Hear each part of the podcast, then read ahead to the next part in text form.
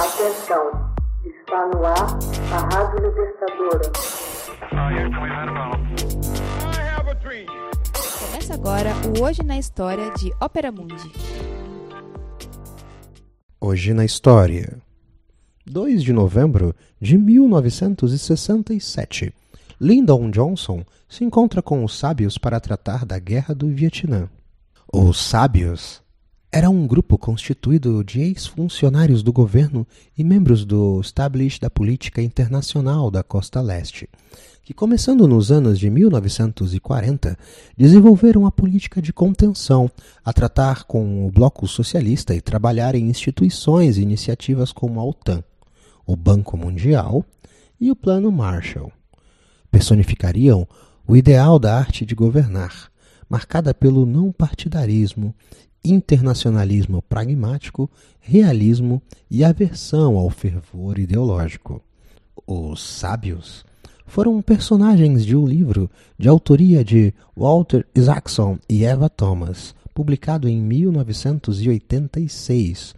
Os principais nomes citados foram o ex-secretário de Estado Diane Axon, os embaixadores Charles Bowlen, Averell Harriman, George Kahneman, mais Robert Lovelet e John McCloy. Esses seis amigos se juntaram quando Henry Truman tornou-se presidente dos Estados Unidos em 1945 e ajudaram a criar uma política externa bipartidária, baseada na resistência à expansão do poder da União Soviética. Após terem se aposentado, os seis mais um grupo de auxiliares foram convocados pelo presidente Lyndon Johnson. Johnson pediu para ser aconselhado, a fim de unir o país em torno do esforço de guerra para o Vietnã.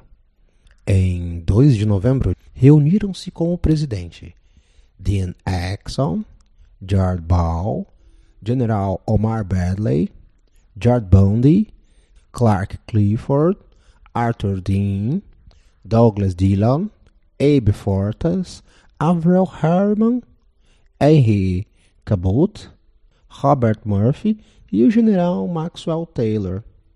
Abrindo a reunião, os generais Weller e Carver deram um informe sobre o Vietnã, afirmando que estavam sendo feitos grandes progressos. Havia unanimidade nos Estados Unidos de que deveriam permanecer no Vietnã. No entanto, reconheceram que o volume de baixas estava erodindo o apoio interno. Recomendaram aos generais Westmoreland e Bunker que enfatizassem que havia luz no fim do túnel. Bondi relatou ao presidente que o descontentamento público não era amplo e nem profundo. Chegaram à conclusão que o governo precisaria oferecer informações aos meios de comunicação de que havia luz no fim do túnel e que os relatos mais otimistas deveriam ser publicados. Com a concordância de Johnson, o comandante em chefe das Forças Armadas estadunidenses em Saigon, o general William Westmoreland, passou a pintar um quadro mais positivo da situação no Vietnã do Sul. Movimento anti-guerra. No começo do ano de 1968, a dúvida voltava a coroar a cabeça de Johnson e Westmoreland quando o Vietcong e o Vietnã do Norte lançaram um grande ataque surpresa em 30 de janeiro, o começo do Ano Novo Tet. Aturdido pelo objetivo e amplitude do ataque, e após Washington ter pintado um quadro muito favorável do progresso de suas tropas, muitos estadunidenses começaram a questionar a credibilidade do presidente e o sentimento anti-guerra começou a ganhar as ruas. Contudo, em 25 de março de 1968, o mesmo grupo, acrescido do general Matthew Headingway e do secretário de Estado Sirius Vance, mudou de opinião.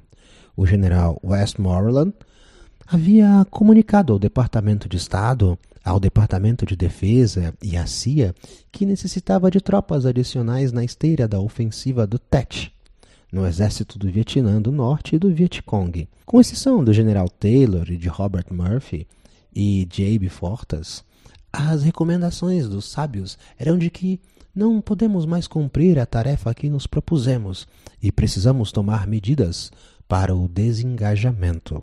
Como os anos de guerra pareciam nunca acabar, mais e mais soldados estadunidenses voltavam para casa dentro de caixões e cobertos por bandeira. A opinião pública começou a questionar e se mobilizar e ficou horrorizada quando as tropas estadunidenses passaram a cometer horríveis chacinas e a lançar o temível e desfolhante Agente Laranja. Hoje na história. Texto original: Max Altman. Narração: José Igor. Edição: Laila Manuelle. Você já fez uma assinatura solidária de Opera Mundi? Com 70 centavos por dia, você ajuda a imprensa independente e combativa. Acesse www.operamundi.com.br/apoio.